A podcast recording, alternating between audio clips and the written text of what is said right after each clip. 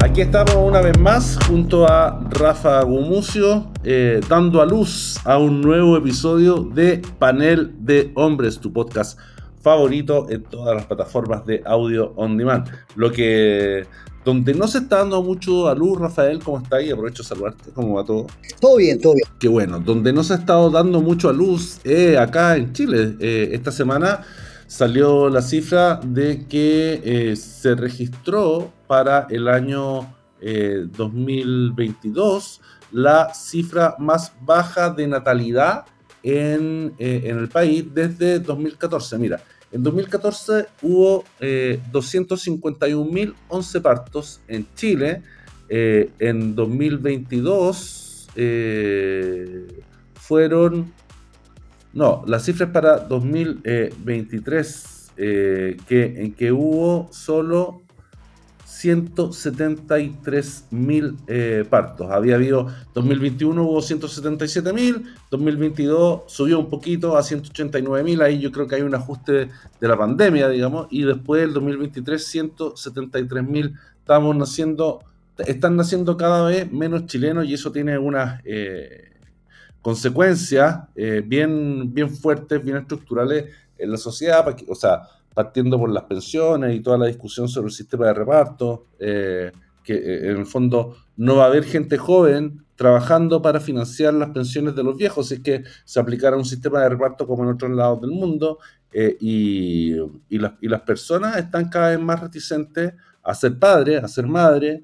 hay, una, hay una diferencia además, Rafa, que, que es como sigue. Eh, las mayores tasas de natalidad se dan entre inmigrantes, es decir, como que son los inmigrantes los que están generando eh, nuevos, nuevos chilenos en el fondo, eh, y eh, para los eh, habitantes originarios, digamos, no pueblos originarios, sino que para los ciudadanos chilenos de nacimiento, la idea de tener familia está cada vez más alejada, lo que también crea otra, otra situación social que puede ser conflictiva y que, y que vaya prolongando las complejidades de nuestro vínculo con la inmigración. Está bien, eh, es un tema que tal vez no está como siempre en, en, en, la, la, como en, vitrina o en vitrinas destacadas de los medios, pero que tiene consecuencias bien profundas. Sí, este es un tema eh, que, como muchos temas que pasan en Chile, tienen que ver con temas de primer mundo, de primerísimo mundo, en un país de tercer mundo. Entonces, claro. como eh,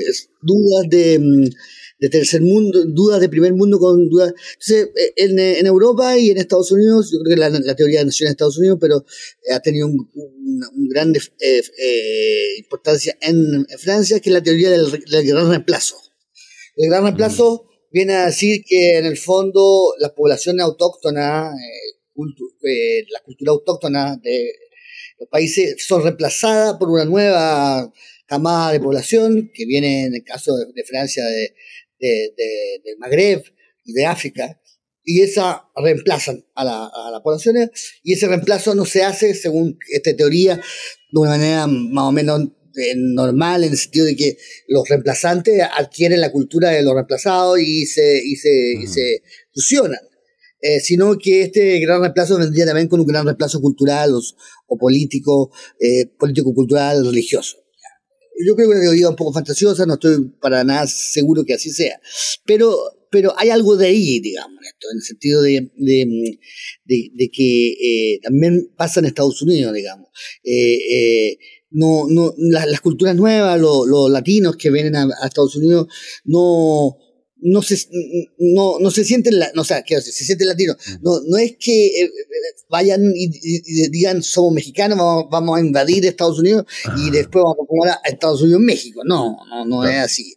Eh, ellos adquieren eh, la ciudadanía, adquieren eh, algunas, algunas ideas, adquieren alguna, adquieren el idioma, pero hay algunas, estaba, estaba escuchando ahora un, un geógrafo francés que se llama Olivier Todd, que habla de eso, hay algunas ideas o algunas formas de ver el mundo muy esenciales a esa cultura que sí no son reemplazadas.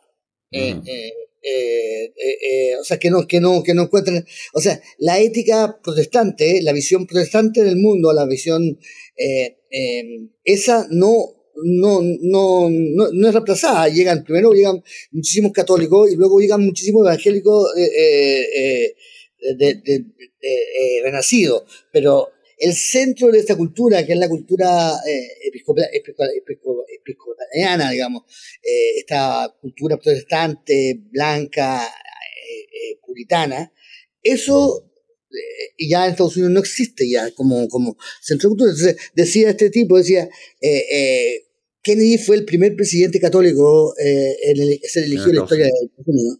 Ya. Biden es católico, pero no solo eso, en su gobierno no hay ningún protestante. De, estos protestantes, de, esos que tenían todo el gobierno ahora, ahora no hay ninguno, ninguno, ninguno. y, y, y no digamos que Trump eh, sea uno de ellos, tampoco, o sea, también en el gobierno de Trump van a ver, van a ver, eh, entonces, toda esta élite que uno podía ver en el George Bush, digamos, eh, y, en el, y en Roosevelt, entonces, toda esa élite ha sido reemplazada.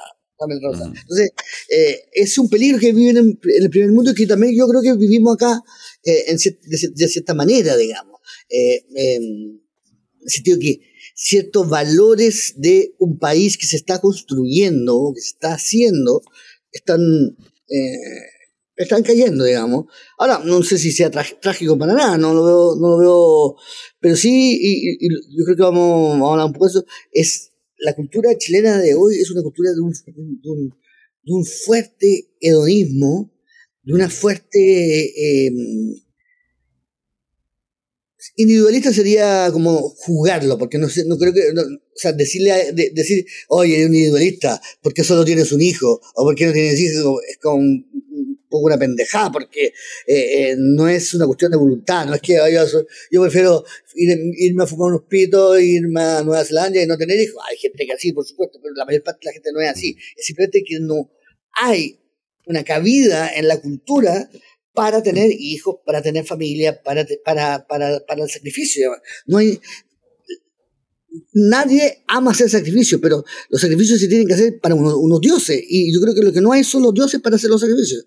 Yo, yo mira, yo creo que la cuestión tiene unas consecuencias eh, materiales en el fondo que están por verse, digamos, y, eso es, preocupante. Una población cada vez más vieja con población eh, joven, insuficiente, digamos, para generar eh, el bienestar económico que va a requerir una población envejecida que va a representar, según cálculos del INE, como el 20% del total de la población chilena, con una expectativa de vida que va a ir creciendo, eh, con jubilaciones que, van, que hasta el momento van a seguir siendo a los 65 años en el caso de los hombres y a los 60 en el caso de las mujeres, porque de toda la cuestión eh, sobre la discusión de las pensiones, el tema de la edad de jubilación no se ha tocado. O sea, eh, esta semana, la semana que estamos grabando el podcast, estuvo este, esta sesión en la Cámara de Diputados donde se aprobó esta idea de legislar, pero algunos de los principales puntos del proyecto del gobierno se cayeron. En el texto original no venía nada sobre la edad de jubilación que fuese distinta a lo que hay actualmente. Entonces, vamos a tener ese país envejecido, con gente viviendo cada vez más años, que también es un problema de los, de los, de los países desarrollados, eh, y, que, y que nos espera una vejez que no va a ser como la vejez que nosotros conocimos, no va a ser como la vejez eh, de nuestros abuelos, Rafa. esos, esos abuelos que, que, vivían en la casa, que seguían viviendo con los hijos, que tenían como a la, a la familia como fuente de seguros, como que su seguro social era la familia. De alguna forma, tener hijos era cotizar en la FP, porque eso, esos hijos eran los que, los que tienen a mantener después. Eso yo creo que ya no va a pasar, digamos. Una, porque los hijos hoy día van a estar también preocupados de generar sus propios, construir sus propios ahorros para la vejez, y porque también va a haber menos hijos que se hagan cargo eh, de esos abuelos, digamos, o sea, de, esos padres y abuelos de eh, eh, terceras generaciones que van a ser cada vez más reducidas en, volumen, en número. Entonces creo que eso también va a ser un problema que, no hemos empezado a ver todavía, pero que va como a cambiar la fisonomía social y económica del país. O sea, la, la, vejez va a ser un problema de una forma en que no ha sido un problema hasta ahora. Eh, y, eso eh, también, eh, o sea, como que me, da, yo no, le tengo mucho miedo al envejecimiento, ya estamos suficientemente viejos como para saber que la vida no tiene otra, otro camino que la decrepitud, digamos, y el, y el deterioro, eh, y, con eso hay que, hay que resignarse a vivir nomás, pero sí creo que vamos a tener problemas como darán abasto los servicios de salud, eh, eh, las jubilaciones que hoy día son exiguas, va, va, a haber que hacerlas durar muchos años más, es dudoso que las, que las propuestas de mecanismos solidarios alcancen precisamente porque va a haber un desequilibrio demográfico, la gente joven no va a poder como generar la, cantidad eh, de recursos necesarios para eh, sostener a esta población vieja que ya no es laboralmente activa. Si las jubilaciones siguen a los 65 años, va a ser un drama. Eh, la, informalidad al mercado laboral tampoco aporta mucho. no, no, no veo hoy día con esta información un panorama promisorio va a ser viejo, Rafa. Pero qué, qué, pero qué horror, weón. No, pero, pero eh, eh, no, horrible, porque es horrible todo.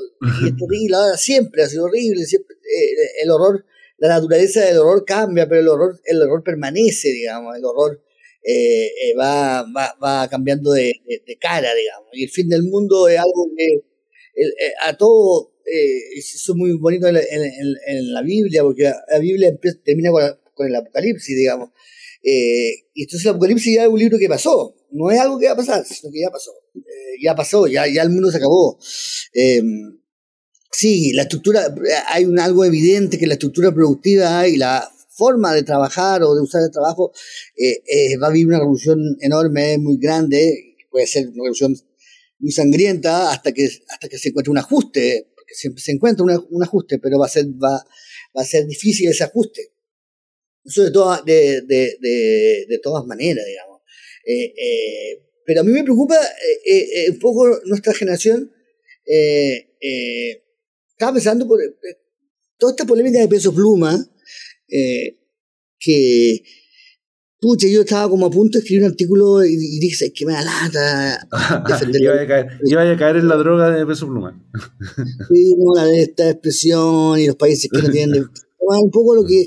¿Para qué escribir, para qué escribir lugares comunes si Matamala lo hace Bruno, digamos? Eh, es como un, un, un 3GPT el lugar común. eh. Un, un, artículo sobre la élite chilena, podrida, la economía. Eh, Chicago y pone la orden y él lo hace. Bueno, pero. Sí. Eh, estaba totalmente de acuerdo con su grupo. Como el Matamala, el Matamala Generator sería. Sí, pero, eh, eh, claro, y, con la, la, la, versión, la versión cuando, cuando no tenéis plata, te, te compré la versión Mónica Rincón, que es más barata. pero, pero Rafa, estamos, estamos, perdiendo, estamos perdiendo potenciales invitados al podcast. Yo tengo un problema con los Rincón, con, el único que me cae bien a mí es Freddy Rincón, eh, que era un, futbolista. Futbolista, sí, sí, colombiano, muy bueno. Le hizo un, golazo a Alemania, el, le hizo un golazo a Alemania el 90, Freddy Rincón. Freddy Rincón, y después un amigo mío tiene un perro que se llama Freddy Rincón. Y era, me comió uno, un par de zapatos, era un perro bien, eh, bien, em, bueno, era, era un perro rincón. Agarraba zapatos y se los comía. ¿Ah? No, eh, después estaba el, diputado Rincón, que era como parecía el perro Rincón, era bien voraz. Eh, y después está Jimena y, Mónica, que son ya. Bueno, para el boxeo. El, el, el, el sí. pero, Mónica y, y, Jimena son como un termómetro, digamos. Ahí qué temperatura está, porque en el caso de, Jimena, hasta ahora cambió de temperatura, está en los demócratas, o sea, está, está como coqueteando con la derecha, y la, y la Jimena y la, la Mónica te dice, eso no se puede decir así, ya no se puede decir así, bueno, bueno, a mí, bueno, no quiero. Eh, pero pues, para, subir un poco la, audiencia, que digan, oye, eh, la polémica. eh, y además que eso es, un poco patético, que yo leo la columna de la única Rincón y no puedo estar en desacuerdo con nada. O sea, le encuentro toda razón del mundo y cuando ella interviene encuentro que lo hace muy bien. O sea, no, no. Eh, lo, mío es una mezcla de envidia y, y, de, y de alergia a la, a la cursilería, digamos. una mezcla de, de, que no pudo soportar la sutiquería y que por el mismo tiempo envidia porque ojalá hubiese si pudiera decirlo de manera tan bien, tan sucinta y vestirme tan, tan correctamente mal, porque eh, ella hace unas ropas como que porque es el día, hoy el día de, eh, del, de la otitis. Del, mote, con, un huesillo. y entonces llega con un traje, como con unos motes con huesillos, muy feo, pero, pero muy alusivo. Eh, y, bueno, el, el, día de la, la, la en claro. niños. Bueno, Oye, y habrá, habrá como un día del habrá como un día del nudismo, porque ahí habría que, que ponerle atención al outfit que, que tiene la, periodista en cuestión. Primero que ese día no esté bien la tele, pero bueno, el día del imagínate, todos los, animadores de CNN con Sí, pero son como días así, como el día de mm, el preso, el, preso de conciencia, no sé cuánto, entonces una, una camisa raya y, y, no ni siquiera lo hice, sino que el, el, el, espectador inteligente dice, uh, ojo, está aludiendo al... Eh, claro, qué interesante ese uso del vestuario para vehicular, ah, para vehiculizar mensajes políticos. Es como Irina Caramanos debe disfrutarlo mucho. Eso sí. dice, señor diputado, esto que usted dice no es, no, no es lo correcto, no está en lo cierto. Eh, son ocho y no siete y medio. Ocho personas. bueno, pero nos estamos dispersando. Bueno, pero es decir, eh, eh, que, que, que, la polémica de Peso Pluma me hizo ver toda una generación, que es la nuestra, que está entrando ahora a la edad en que uno empieza a censurar y empieza a mandar cartas al director y empieza a, a, a molestarse eh, eh, y a ver la decadencia del Occidente, lo que tú acabas de, de, de resumir de alguna forma brillante. Eh, y, y yo me he preguntado, ¿tenemos como generación nosotros realmente derecho a eso? Eh, eh, por supuesto que la, edad nos permite, nos permite, nos, permite y la situación no nos permite. O sea, es cierto que hay una narcocultura, es cierto que la narcocultura está eh, poniendo en peligro eh, muchas de las cosas importantes y necesarias y esenciales de nuestra, de nuestra convivencia democrática o de nuestra convivencia humana. es cierto que la narcocultura cultura está en la frontera de lo que llamaríamos cultura, es decir, de lo que se puede llamar cultura, que es lo básico es que, que, es que, que si vaya a un teatro o un espectáculo no vaya con una pistola porque no podéis no, le podéis disparar al, al, cantante, esa es la base, la base de cualquier espectáculo, eh, de cualquier teatro, de cualquier cosa. Bueno, todo eso es cierto, pero no hemos perdido nosotros, nuestra generación, el derecho moral, o por lo menos no hemos mirado con cierto autocrítica eh, eh, cuánto de esto es nuestra responsabilidad, nuestro deber y cómo nosotros hemos eh, entrado no la narcocultura en el sentido de que de, de, esta cuestión con pistola, sino que en un grado más pelotudo y anterior, que fue el dealer buena onda, eh, mm. que venía a tu casa en La Reina y que te traía eh, unos motes o unas opciones y él era un bueno así que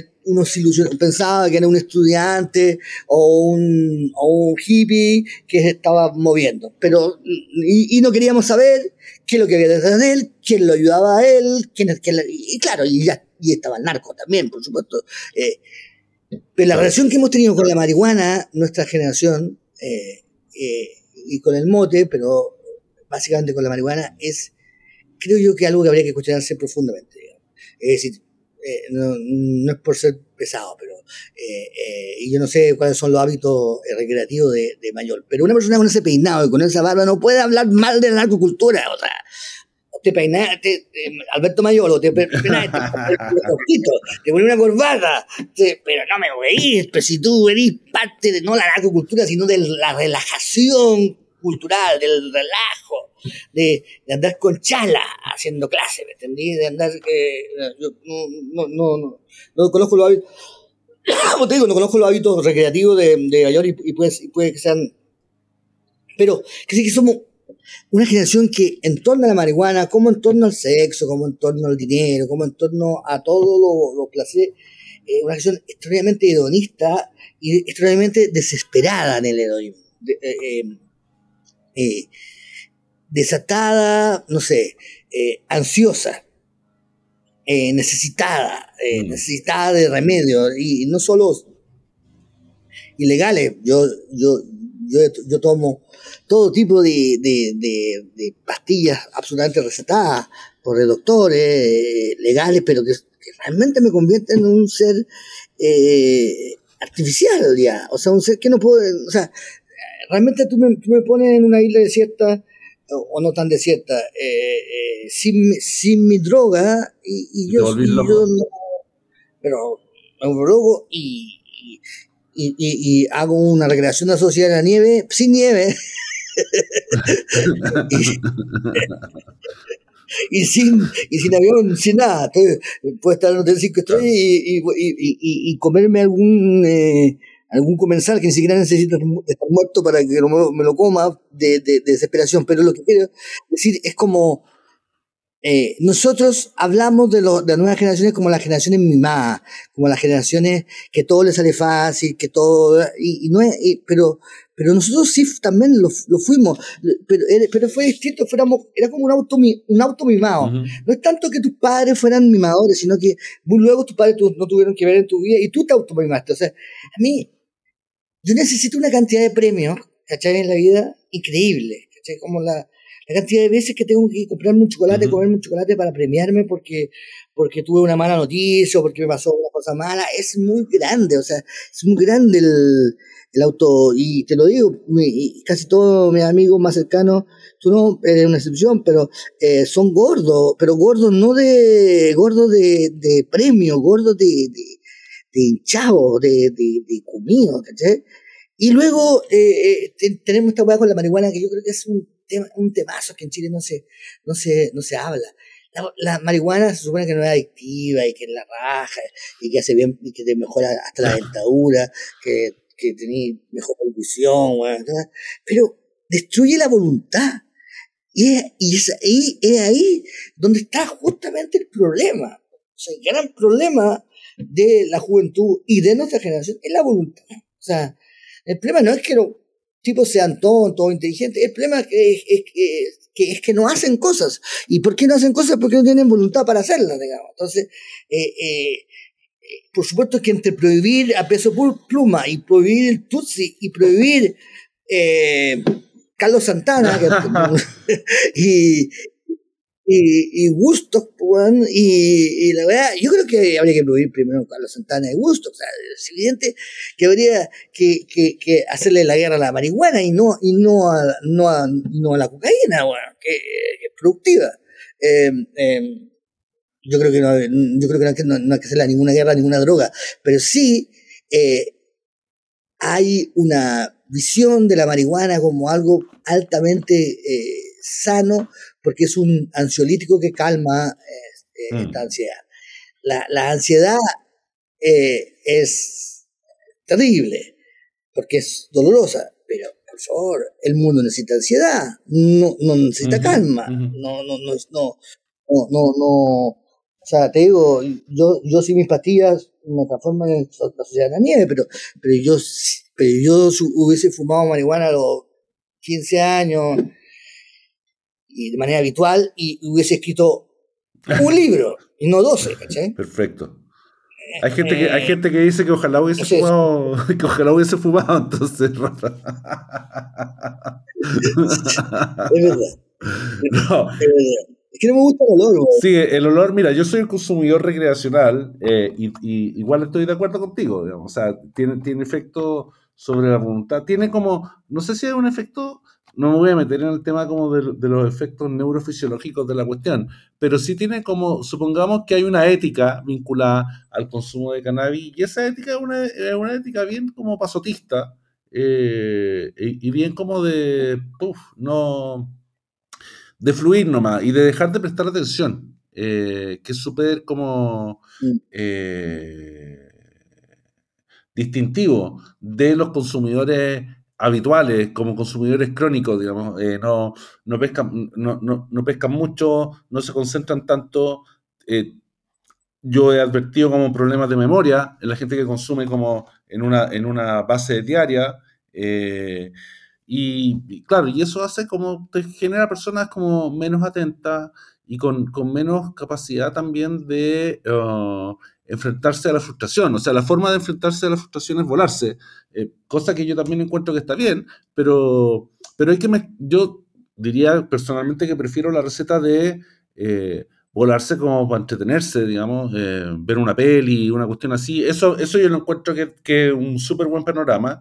Y ahí, al contrario, como que bajo, bajo los efectos del cannabis, del THC, te sentís como mucho más conectado con las películas, buenas o malas. Y a mí me pasa que empiezo a entender un poco como el, la estructura que hay detrás o, o el trabajo de dirección. Me imagino cómo fue puta, veo, soy más consciente de las decisiones de por qué la cámara está en tal lugar o cual. Eso me pasa a mí, eh, recreacionalmente, dos veces al mes, cuando mucho.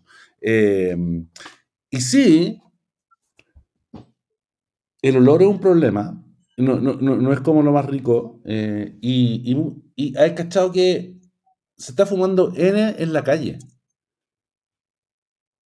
Sí. En, lugares públicos y en restaurantes también como en, bares con terraza. Eh, y eso, o sea, la gente, la gente como que es bien reacia eh, al consumo del tabaco en, ciertos lugares y está, y está regulado, pero yo, eh, sin, que estoy como súper en la antípoda del prohibicionismo, pues igual creo que en lugares públicos es como un poco pasar a llevar a otros, ¿cachai? Por una, por una cuestión precisamente del olor, digamos, o sea, está afectando un sentido de los demás y para, y para mucha gente no es grato. O sea, incluso para muchos de los consumidores no es grato.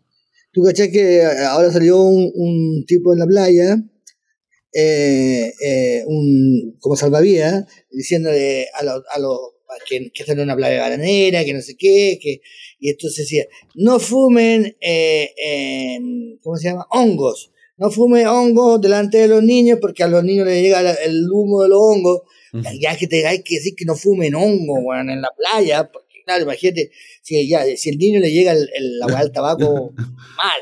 Si le llega la agua de marihuana, mal. Pero si le llega el humo del hongo, el pobre cabro va a estar en hongo, ¿cachai? A los ocho años. Entonces, y, ya hemos llegado a eso. Pero, eh, pero quiero decir, eh, eh, quizás podríamos invitar al próximo a Simón, a Simón Espinosa, que es un tipo muy, muy inteligente, muy simpático, que es que, que, que tiene, tiene un programa que se llama, se llama Volá, el, el, eh, y que habla mucho de la marihuana y que tiene un, un gallo es, un, un, tipo muy inteligente.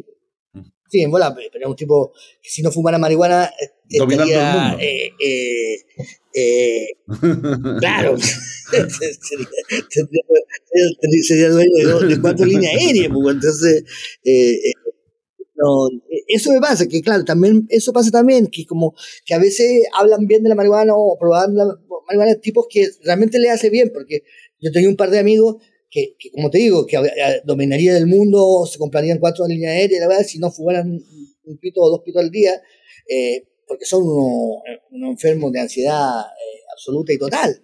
Pero, pero, pero el resto no, digamos, mucha gente que no. Y, y luego está esta cuestión que dice, no, que no es adictivo, pero es psicológicamente adictivo. Y la psicología es lo más grave, lo más difícil. Eh, eh, y lo que yo también, yo te digo, estoy contigo, yo creo que escuchar música, no sé, es tanto película, porque la trama se me olvida, pero escuchar música, sobre todo música de los 60, 70, eh, en, eh, con, con, con, marihuana es increíble porque mm. y ahí uno se da cuenta cómo lo, estos gallos la hicieron para que se escuchara así, o sea, realmente hay instrumentos, eh, tonos, em, em, arreglos que son evidentemente hechos para que alguien que esté volado las pueda escuchar y, el que no está volado no, no, no, no escuchó. Imagino que, que también puede pasar lo mismo con la heroína, que nunca he probado. Eh, me pasó el otro día con los hongos, que también empecé como a escuchar una, eh, una, cantidad de cosas, pero también tuve una volada, una muy mala volada, vi en los troncos de árboles, vi un, unos, jueces, eh, me, me, metí en una... Me metí en una volada muy, muy mala, sentí que una de las personas que estaba ahí pensé que era otra persona y, y, lo iba a insultar porque eh, quién era este gallo que se creía que estaba acá me metí una volada bien, bien heavy, que me costó, que me, y que me, y, y, entonces empieza también esta cosa de que a mí me pasó una cosa en, esa, en ese momento. Sentí, viví una experiencia que es bien importante y bien traumática, pero que si yo se la cuento a los que estaban ahí, me dicen, uh -huh. volado. No, no, no sucedió.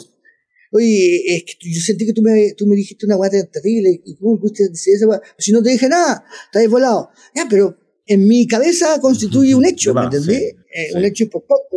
No, no entonces, ¿Y qué, espérate, ¿y qué, qué, qué había consumido, eso, Rafael? No, como...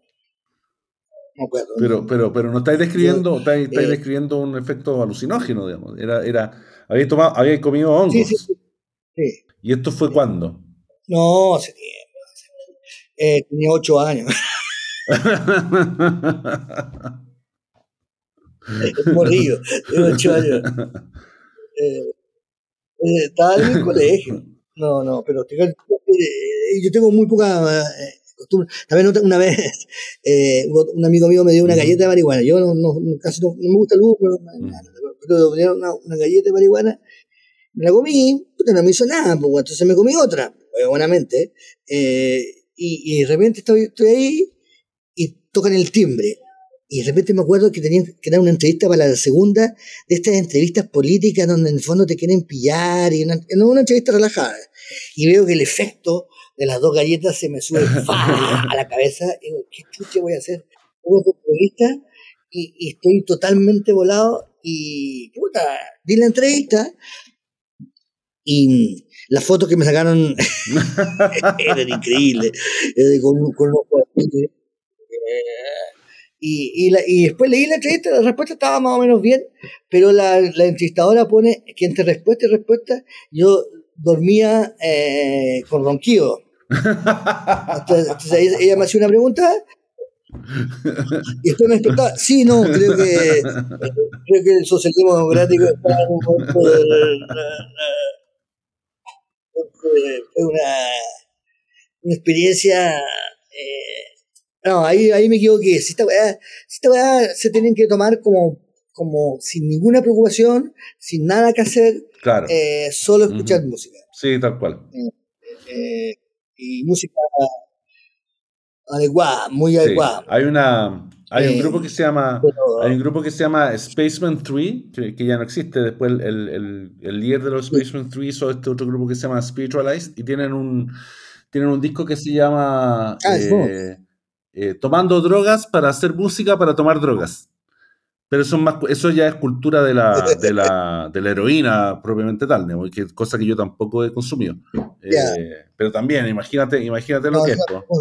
Claro, yo me imagino que la, que la, la heroína debe tener este efecto de... de sí, porque escucho, sí que he escuchado en mi vida muchísima música eh, hecha hero, con heroína o hecha con heroína.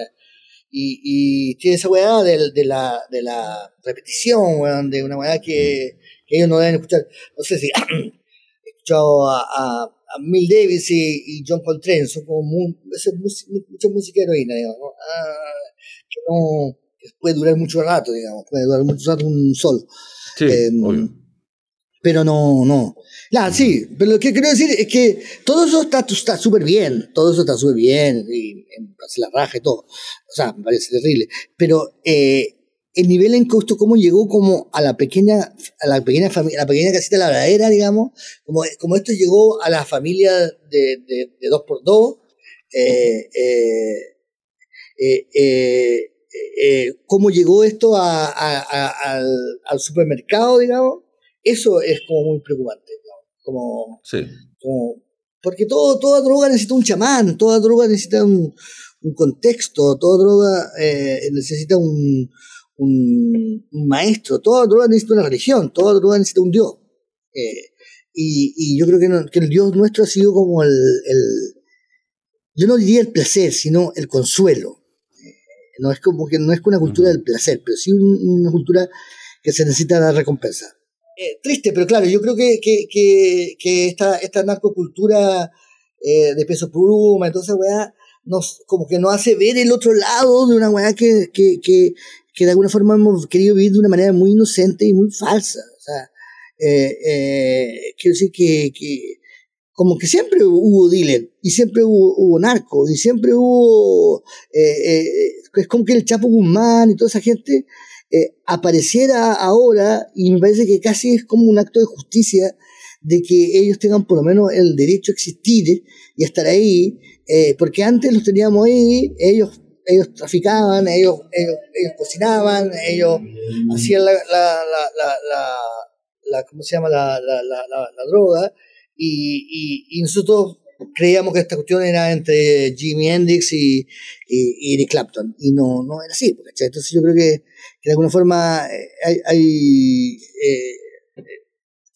eh, eh, una, una, una, venganza de, de ese ambiente eh, que, que, que proveía, los placeres de esta burguesía eh, eh, y que ahora tienen que enfrentarse con, con eso y tienen que escucharlos, escucharlos hablar y escucharlos contar su historia. Y escuchar, y tenemos que escuchar qué es lo que había detrás de, de, eso.